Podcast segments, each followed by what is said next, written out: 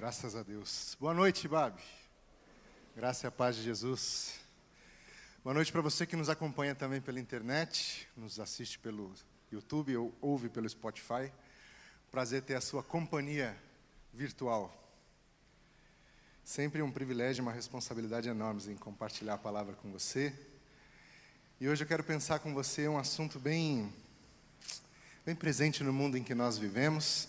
Mas antes preciso me desculpar com o pessoal da comunicação que eu acidentalmente acendi um monte de luz aqui no meio da música. Desculpa, pessoal. Eu encostei na parede, sabe aquela coisa? Acendeu todas as luzes ali. Desculpa. Perdão. Mil perdões.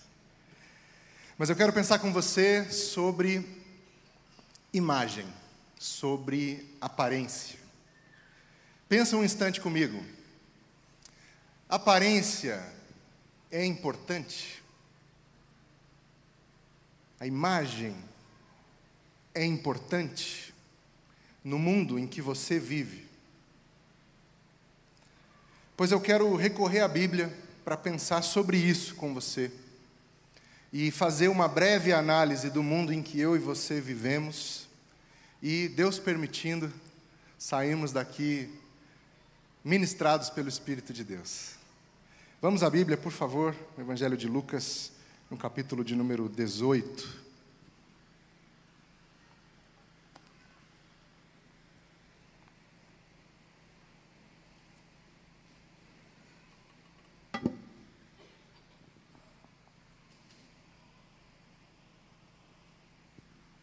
Lucas 18, nós vamos ler a partir do versículo de número 9. E diz assim o texto, eu vou ler na NVT, se você tem outra versão, vai seguindo aí na leitura, que é a mesma ideia. Em seguida, Jesus contou a seguinte parábola àqueles que confiavam em sua própria justiça e desprezavam os demais. Dois homens foram ao templo orar.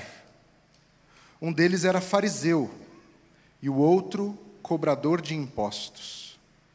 O fariseu em pé fazia esta oração: eu te agradeço, Deus, porque não sou como as demais pessoas, desonestas, pecadoras, adúlteras. E com certeza não sou como aquele cobrador de impostos. Jejuo duas vezes por semana e dou o dízimo de tudo que ganho. Mas o cobrador de impostos ficou à distância e não tinha coragem nem de levantar os olhos para o céu enquanto orava. Em vez disso, batia no peito e dizia: Deus, tem misericórdia de mim, pois sou pecador. Eu lhes digo que foi o cobrador de impostos e não o fariseu quem voltou para casa justificado diante de Deus.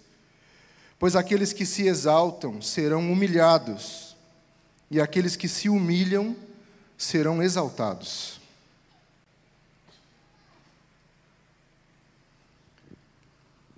Tem um filósofo contemporâneo nosso, que ainda escreve muitos livros, chamado Byung-Chul Han, coreano, sul-coreano. E ele ficou famoso aqui através de um livro chamado Sociedade do Cansaço. Um livro fantástico, curtinho, uma leitura muito boa e muito pertinente. Mas ele também escreveu um livro chamado Sociedade da Transparência e ele levanta a ideia de que eu e você vivemos na era da imagem, e ele chama a era da imagem de sociedade da transparência, o que é uma grande ironia, porque nessa era da imagem, em que as imagens são editadas, formatadas, fabricadas por inteligências artificiais, existe tudo, menos transparência. E ele traz a ideia, e eu quero apresentar essa ideia a você de um jeito muito mais simples de que eu e você vivemos reféns da imagem. Vivemos reféns da ideia de que a imagem nos transforma em produtos e que nós somos criadores, gerentes e vendedores de um produto que somos nós mesmos. A ideia é que, porque a gente vive nesse tempo em que a imagem domina todas as coisas, eu e você somos escravos da imagem e da aparência. Você é empreendedor da sua própria imagem. Você vende a sua imagem o tempo todo, ainda que você não queira admitir isso. Eu comecei esse papo aqui pedindo que você pensasse um instante sobre a importância da aparência, da imagem na sua vida. Continua pensando nisso que já já eu vou chegar lá. Recentemente eu li um estudo, uma, uma reportagem que faz menção a um estudo feito por uma universidade na França de que uma criança que tenha nascido em 2018, ou seja, que hoje tem 4, 5 anos de idade, ela já tem mais fotos dela do que pessoas que viveram até o fim do século 20, até 98, 99. As pessoas que viveram até 98, 99, durante a vida toda, tem menos fotos delas do que uma criança de 5 anos hoje. Isso diz muito para nós do tempo em que nós vivemos. Você pode pensar, Edu, isso é normal. A gente tem acesso hoje a ferramentas de imagem que não se tinha anos atrás. Sim, gente, é exatamente isso que eu estou falando. E porque temos acesso a essas ferramentas hoje, nós lidamos com a imagem de um jeito totalmente diferente do que se lidava gerações atrás. E nesse tempo que tudo é produto, e é um produto a partir da imagem, nós nos esforçamos para ser um produto que se compra visualmente. Se você tem um perfil numa rede social, hoje a rede social é voltada para quê? Para a imagem. A rede social primeiro foca na imagem, na imagem estática, que é a foto, e na imagem em movimento, que é o vídeo. Uns anos atrás, eu, eu sou um saudoso, saudosista da época dos blogs. Quem gostava de blog? Eu adorava blog, eu adorava ler texto, adorava essa época. Hoje ninguém tem paciência para texto mais. Você, você bota um negócio de cinco linhas, chamam de textão. Você imagina, imagina, né? Então hoje é vídeo. Meu filho o mais velho, que agora eu posso falar isso, o mais velho tem nove anos e ele fica lá com o iPad e os vídeos que ele assiste no YouTube tem tipo 35 segundos. Então assiste, sei lá, uns 300 vídeos. A imagem captura, sabe? E a gente se coloca nesse mundo da imagem como um produto. Se você tem um perfil em rede social e você posta imagens, você está fazendo isso, ainda que você não faça isso intencionalmente. Então a gente vai no nosso perfil de rede social e posta uma foto de um prato de comida. Eu faço, tá? Não, sem juízo de valor, por favor. Mas a gente não posta a foto do prato de comida, a gente faz assim, ó. Digamos que isso aqui é o prato de comida, certo? A gente faz assim, ó.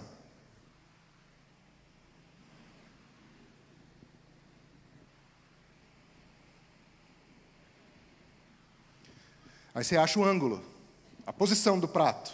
Depois você começa a procurar o ângulo. Aí você acha o ângulo, registra. Até lá a comida já esfriou. Você tirou a foto, registrou, postou. Você faz uma viagem, você registra essa imagem e posta na sua rede social. A gente registra o pôr do sol, o nascer do sol, a gente registra uma arquitetura bonita. A pessoa vai para o hospital tomar soro, assim ela registra e ela posta. Aí tem os vídeos, né?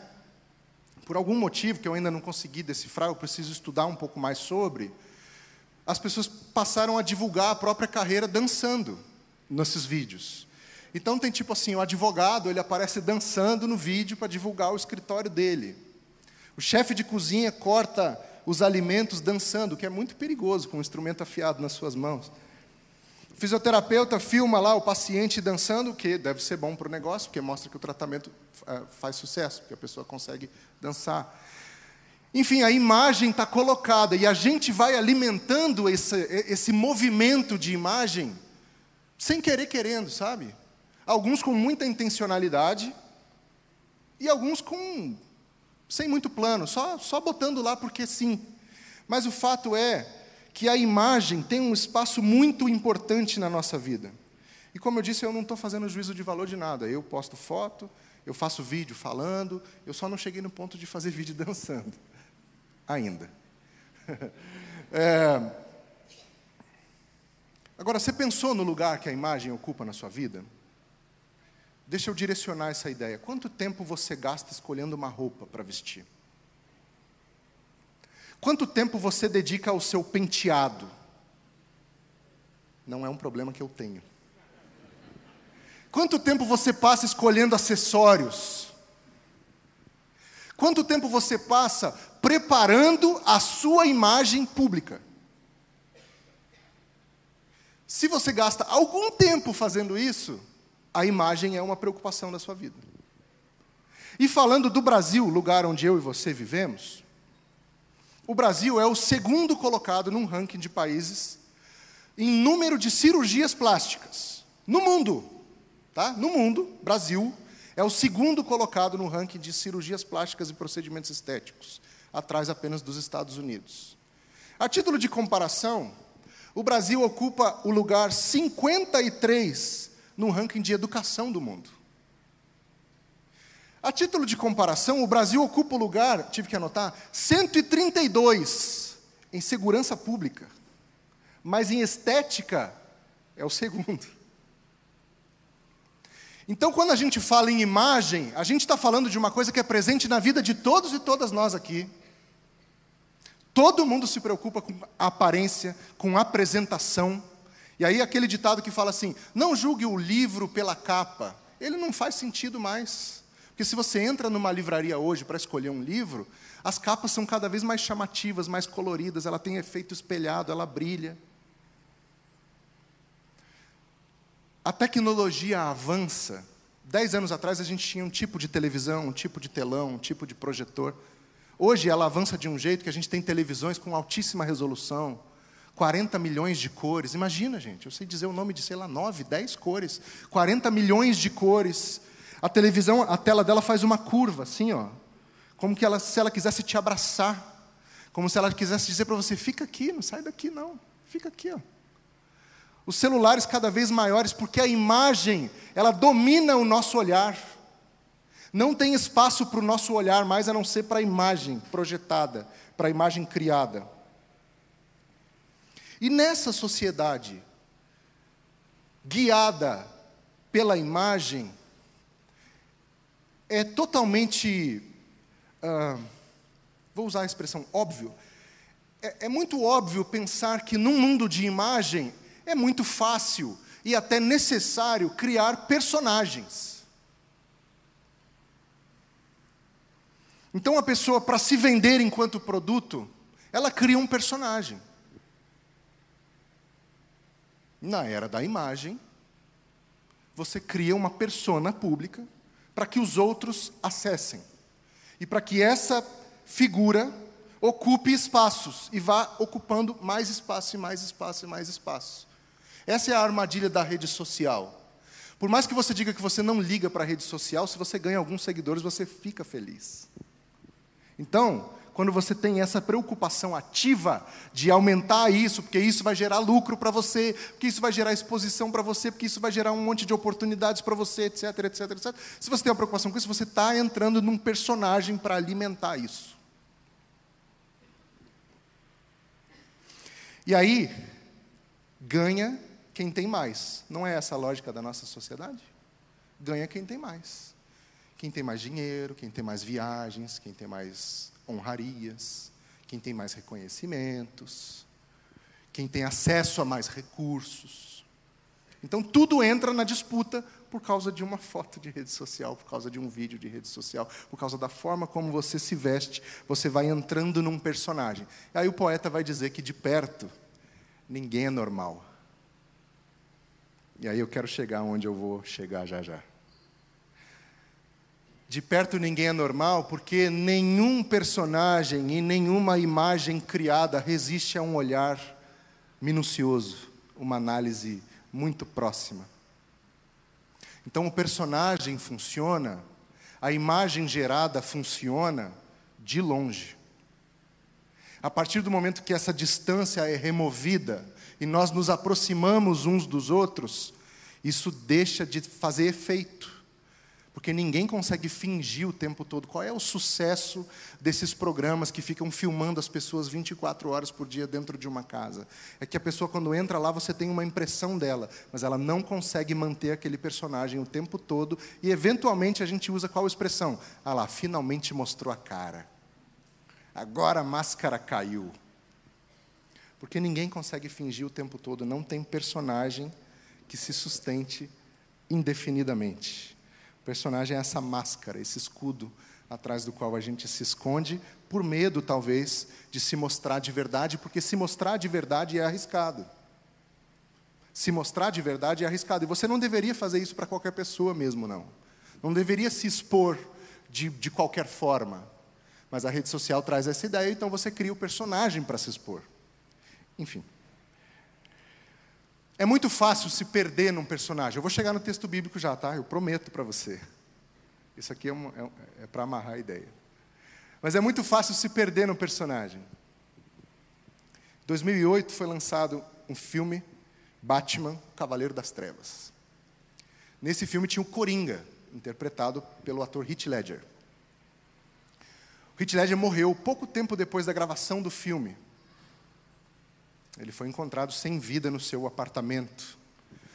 E pouco antes de ser encontrado sem vida, ele deu uma entrevista dizendo que ele estava com muita dificuldade de dormir, porque ele mergulhou tão profundo nesse personagem, o Coringa, que ele ficou meio assim desequilibrado psicologicamente como é o caso do personagem, que é um personagem cheio de problemas muito sérios.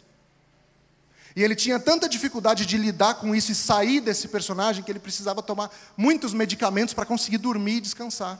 E um dia, ele errou a conta do medicamento e teve uma overdose acidental e morreu. Quando soube da morte dele, o ator que fez o Coringa antes, Jack Nicholson, falou assim: Eu avisei para ele. Então ele sabia que tinha o risco de se perder dentro do personagem, porque esse risco existe para mim e para você o tempo todo. Esses personagens que a gente cria, eles nos assimilam, eles nos engolem, eles se tornam maiores do que nós. E no mundo religioso, desde sempre existe o personagem. A religião é pródiga em gerar personagens. Porque você entende como funciona o linguajar religioso, você entende o gestual, você entende a estética, você entende os espaços, e é fácil ocupar criando um personagem. E também é fácil se perder nesse personagem. Você faz tanta força, tanta força, tanta força, para aparentar algo que eventualmente você acredita que você é aquilo. E aí fica difícil fazer Tipo, fica difícil desligar isso da mente depois. Jesus contou essa história aqui que nós lemos, essa parábola, sobre o publicano e o fariseu, e o texto diz que ele começou a contar essa história para pessoas que confiavam na sua própria justiça. Jesus estava cercado por uma multidão que era comum no ministério dele. Então ele está falando para um grupo grande de pessoas. Só que ali, dentro daquele grupo de pessoas, diz o texto, Jesus tinha um, um endereço certo para quem ele estava falando. Tinha gente ali dentro, naquele grupo, naquele meio, que se achava mais do que era. Confiava demais na própria justiça. Então Jesus conta uma história, que a história é uma forma linda e simples de você ensinar lições profundas. E aí ele conta essa história de um fariseu que vai ao templo orar. As pessoas iam para o templo para orar, para adorar e para fazer sacrifícios. Talvez uma comunhão ali no pátio, mas não passava disso. Então as ações no templo eram muito restritas. O fariseu foi ao templo para orar. E diz o texto que esse fariseu entra no templo e começa a exaltar a si mesmo diante de Deus. O fariseu, se você tem alguma vivência de igreja aí, o termo fariseu pode soar pejorativo para você, não é verdade? A gente usa a expressão fariseu para falar de alguém que é um religioso, hipócrita, muito rigoroso com as coisas, aquela coisa que sabe que coa o mosquito, engole o camelo, aquela coisa assim. Mas a verdade é que os fariseus, eles eram pessoas hum, muito zelosas com a lei, com as escrituras. Estudavam profundamente, e entendiam que a sua interpretação das Escrituras era a correta. E entendiam que o seu lugar no mundo, na sociedade, era o de ensinar a interpretação das Escrituras para as pessoas. Então veja que o fariseu era uma pessoa que se dedicava ao estudo da lei e acreditava que a interpretação dele era a mais correta e a mais apropriada, o que não mudou muito de lá para cá. E ele achava que era função dele fiscalizar a forma como as pessoas cumpriam a lei, o que também não mudou muito de lá para cá. A gente continua achando que a nossa interpretação é a correta. A gente continua achando que tem um jeito só de caminhar com Jesus. A gente continua fiscalizando a espiritualidade alheia. Não mudou muita coisa de lá para cá. E aí o fariseu era essa figura que tinha essa aparência pública de certa arrogância espiritual. Ele tinha, carregava em si uma autoridade de quem ensina, mas se enchia dessa posição. Então chegava no templo, desculpa a minha informalidade, chegava no templo grandão, sabe? Esse lugar aqui é meu, mano. Estou em casa. Inclusive, Deus, eu sou bom, hein? Eu sou bom. Ele está dizendo isso na oração, ele está no templo. E ele diz: Obrigado, Deus, porque eu não sou como eles. Eu sou melhor. Imagina isso. E Jesus está falando com pessoas que confiavam demais na sua própria justiça. O problema das pessoas que confiam demais na sua própria justiça é que elas entendem que elas não precisam de Jesus. A justiça delas resolve. E esse homem está no templo e ele faz essa oração dizendo: Obrigado, Senhor, obrigado, porque. Porque eu sou bom eu sou justo, eu sou fiel. Eu sou tão fiel que eu jejuo duas vezes por semana. Eu sou tão fiel que eu dou dízimo de todas as coisas que eu ganho, que eu recebo.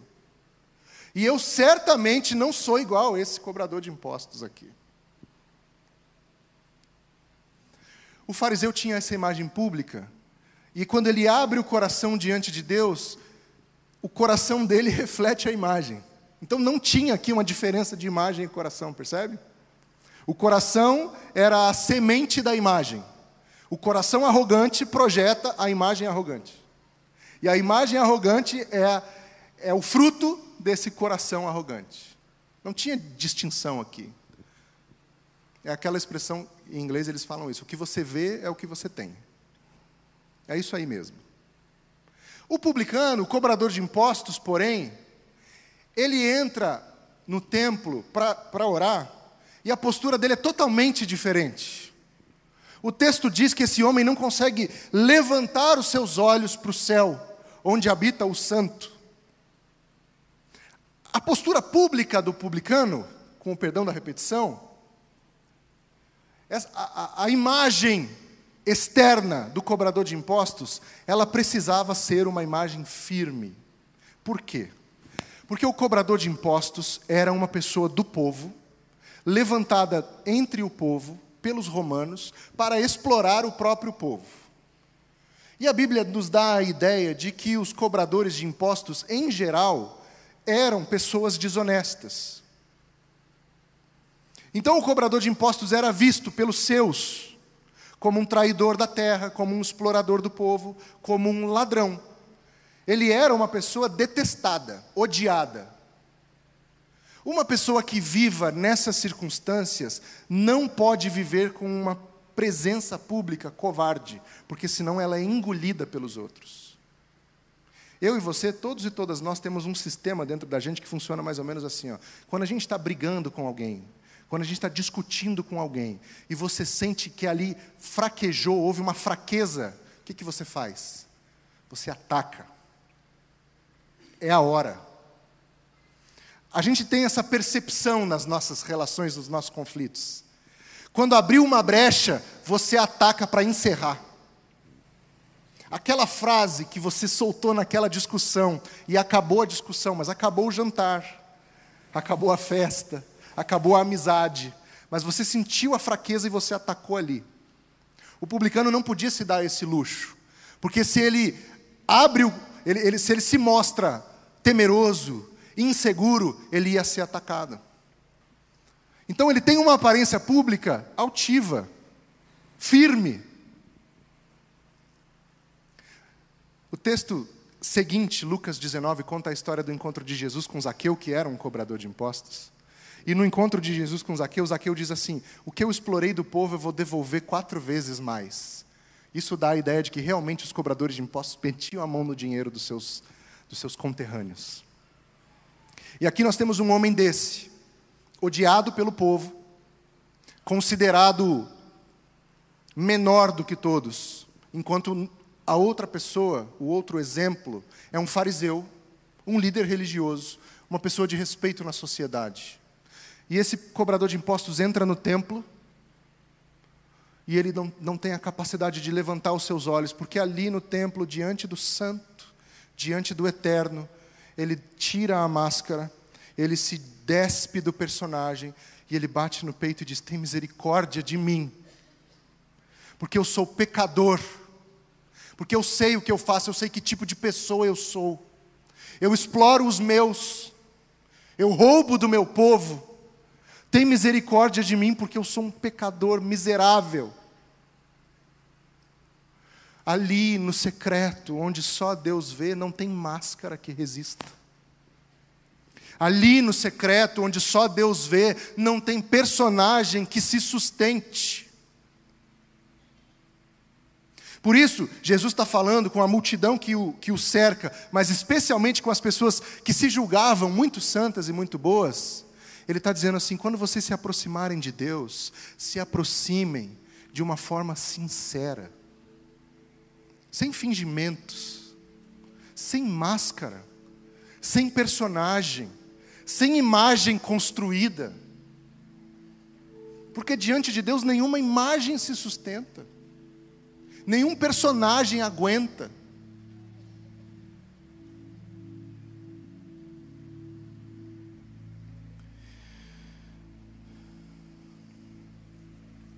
Eu falei que a gente precisa se aproximar de Deus de uma forma sincera. E curioso com as palavras, como eu sou, eu fui pesquisar o que, que significa ser sincero. E achei alguns almanaques e alguns dicionários de origens de palavras que contam uma história relacionada à origem da palavra sincero. Talvez você conheça, mas não me custa repeti-la. Dizem essas histórias que a época do Império Romano, a venda de esculturas e pequenos objetos feitos à mão era comum, era um ofício comum naquele tempo. Existiam muitos artesãos, muitos escultores, muitos artistas que faziam esses objetos, esculturas, estátuas, jarros, etc., para vender. E como em todo ofício, existem os bons profissionais e os maus profissionais. E os profissionais não tão bons assim descobriram um artifício para dar uma disfarçada nas falhas dos seus produtos. Eles começaram a passar cera nos seus produtos, porque a cera deixa a coisa brilhosinha.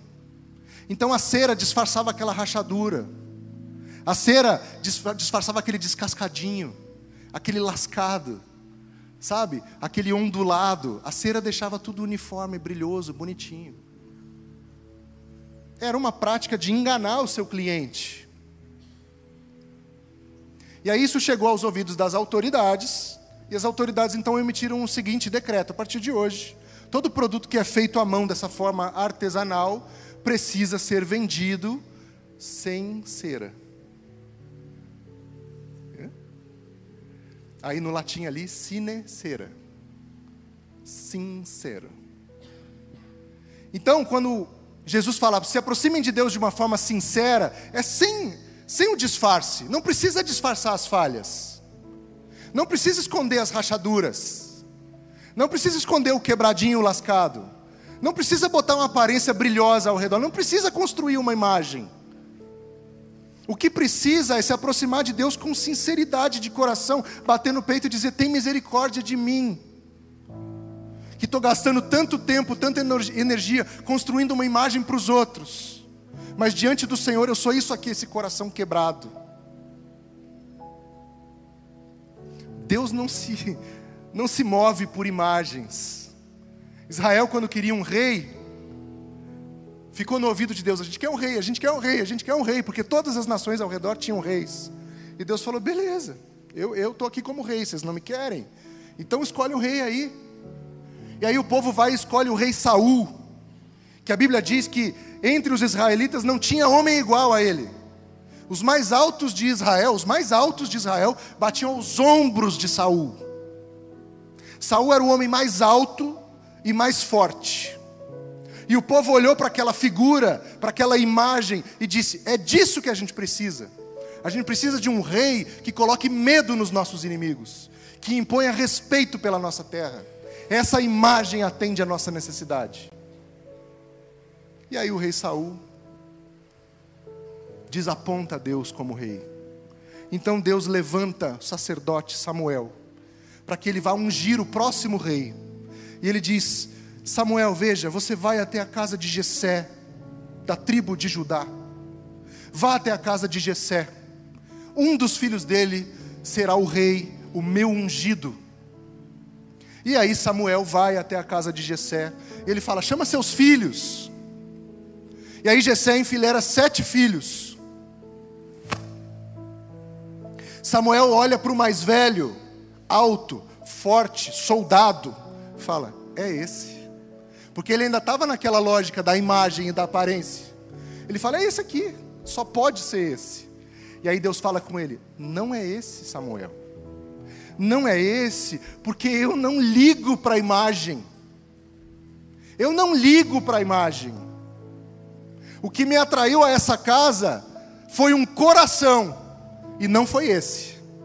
Então vai para o próximo filho. E aí Samuel vai no próximo filho. Mas aí ele já vai assim: é esse Deus? Não.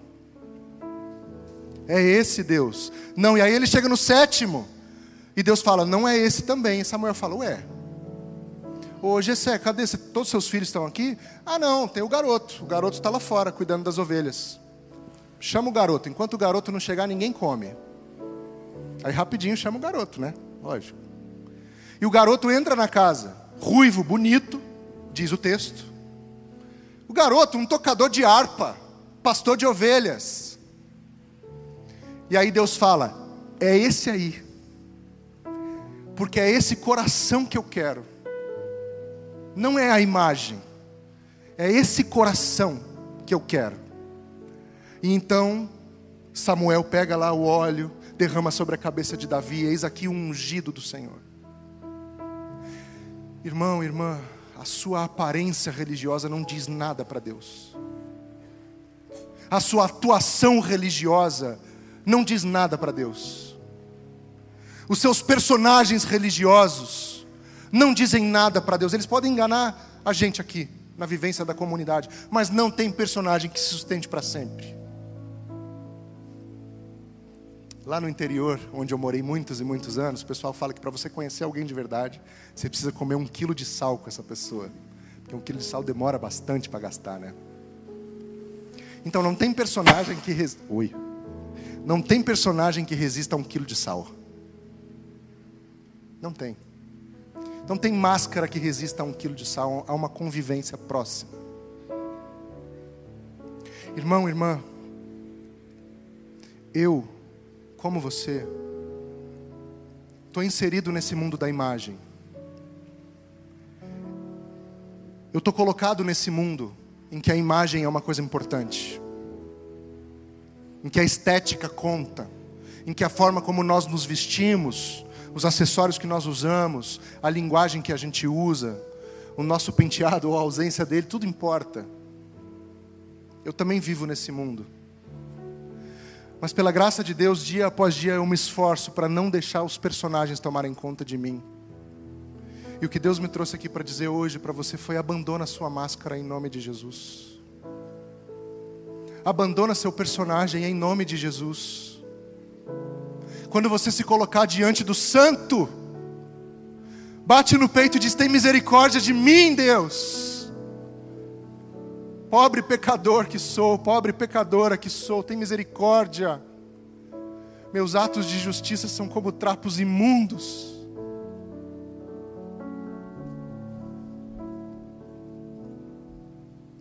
Se aproxime de Deus, meu irmão, minha irmã, sem máscara. Se aproxime de Deus, meu irmão, minha irmã, sem personagem. Se aproxime de Deus, meu irmão, minha irmã, sem cera.